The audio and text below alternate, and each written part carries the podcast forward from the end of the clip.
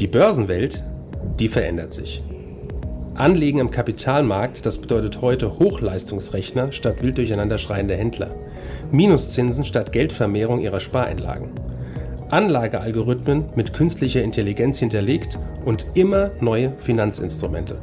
Mit dem Plutos Finanz Podcast wollen wir diese und viele weitere Finanzthemen aufgreifen und mehr Licht ins Dunkel bringen. Wir sind seit über 25 Jahren als unabhängiger Vermögensverwalter der vertrauensvolle Partner unserer Mandanten in allen Vermögensfragen und gehen hier ganz individuell auf ihre persönlichen Wünsche und Bedürfnisse ein. Wir freuen uns darauf, Sie als unseren Zuhörer zu haben und lassen Sie uns somit loslegen. Die Börsen sind und bleiben turbulent, auch im Frühjahr des Jahres 2022. Nach der russischen Invasion in der Ukraine brachen die Aktienkurse zum Teil deutlich ein. Zuvor hatte es bereits einige Unsicherheit angesichts steigender Zinsen gegeben. Manch Anleger überlegt vor diesem Hintergrund immer wieder mal in die sogenannten sicheren Häfen einzulaufen. Was damit gemeint ist, wollen wir klären mit Kai Heinrich. Er ist Fondsmanager und Vorstand der Plutos Vermögensverwaltung AG. Danke für Ihre Zeit, Herr Heinrich. Sehr gerne. Ja, was ist denn aus Ihrer Sicht überhaupt ein sicherer Hafen und kann es so einen sicheren Hafen überhaupt an den Finanzmärkten geben? Wir könnten jetzt sehr philosophisch erstmal darüber zu diskutieren, was eigentlich Sicherheit ist in diesen Zeiten. Ähm, gemeinhin äh, versteht man unter Sicherheit, ich darf es mal salopp formulieren, dass es mich schwankt. Mhm. Das wäre dann die klassische Anleihe oder das Kontoguthaben. Ist in Zeiten von einer Inflation von 7 oder 8 Prozent mit Sicherheit aber auch nicht sicher, äh, außer dass sicher ist, dass man real Geld verlieren wird. Ähm, landläufig äh, ist das Gold der sichere Hafen, von dem man immer gerne spricht in Krisenzeiten, oder defensive Aktien. Aber auch hier würde es darum gehen, was ist eigentlich eine defensive Aktie? Mhm. Gold haben Sie schon angesprochen, würde ich gerne vertiefen mit Ihnen. Ist in der Tat ja auch jüngst äh, im Februar, März zu beobachten gewesen, als Gold auf neue Allzeithochs in Euro ähm, ja, hochgestiegen, förmlich explodiert ist, der Heinrich. Was macht den Reiz des Goldes nicht nur jetzt, sondern auch über viele Jahrtausende aus? Gut, den Reiz des Goldes macht äh, aus, dass es schon immer das perfekte Geld ist. Es ist nicht vermehrbar, es wird äh, überall akzeptiert und ähm, es steht für eine Solidität, die die Menschen in Krisenzeiten haben möchten. Man könnte auch sagen, Gold ist die ultimative Währung. Nun ist Gold schon gut gestiegen. Ich habe es ja schon kurz angesprochen. Ist das für Sie dennoch ein Thema, weiter Gold zuzukaufen? Gut, generell ja. Äh, Gold ist für uns ein strategisches Investment, sozusagen gegen die Risiken des Lebens oder der Finanzmärkte. Und wenn man über den Anstieg von Gold spricht, muss man das ja auch im historischen Kontext sehen. Wir, wenn wir den Goldpreis heute inflationsbereinigen würden, ähm, und würden das mit dem Jahr 1980 vergleichen beispielsweise, dann wären wir jetzt eher bei einem Goldpreis von 600 bis 650 US-Dollar. Damals zu den Hochkursen waren wir über 800, 850 US-Dollar. Das bedeutet, real betrachtet, äh, also inflationsbereinigt, hat Gold noch gar keine neuen Höchstkurse gemacht. Mhm. Ja, dann haben wir noch ein bisschen Platz nach oben. Wenn ich also Luft haben wir noch.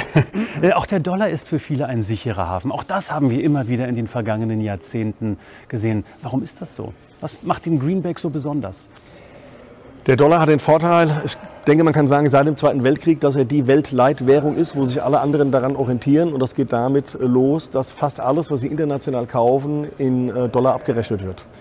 Und ähm, das sorgt dafür, dass alle, die weltweit Handel treiben, immer Dollar benötigen. Dazu kommt mit Sicherheit sowohl die wirtschaftliche wie auch die militärische Stärke der USA.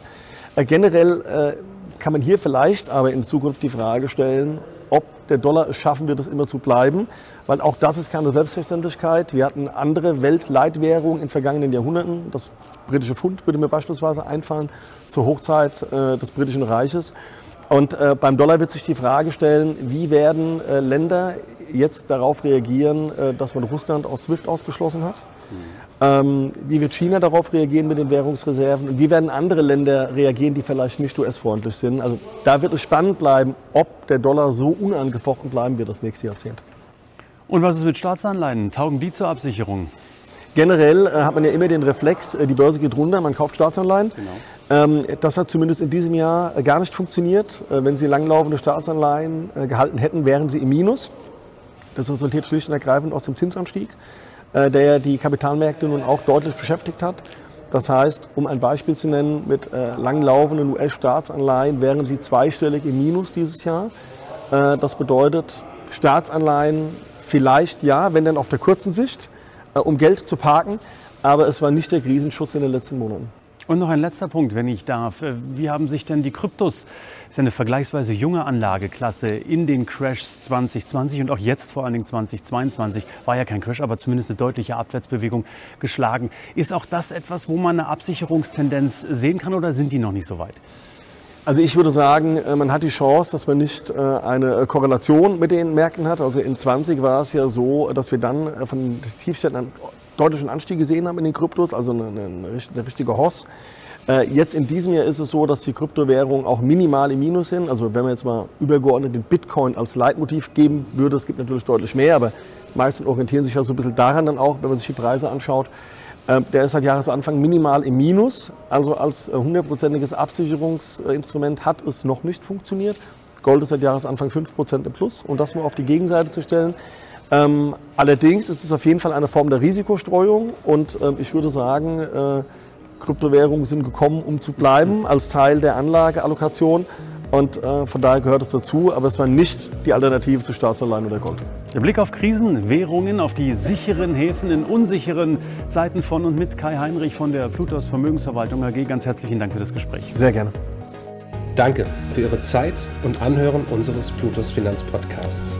Ein Podcast, der Ihnen sowohl allgemeine Informationen zum aktuellen Marktumfeld sowie auch Wissen zu speziellen Themen wie Rohstoffe, Fonds oder auch Aktien einfach und effizient vermitteln soll. Wenn Ihnen der Podcast gefallen hat, dann hinterlassen Sie gerne eine Bewertung auf Apple Podcasts und folgen Sie dem Podcast auf Spotify. Teilen Sie ihn auch gerne auf Facebook, Twitter und LinkedIn und besuchen Sie uns auf plutos.de. Viel Spaß weiterhin und bis zum nächsten Mal, Ihr Plutos-Team.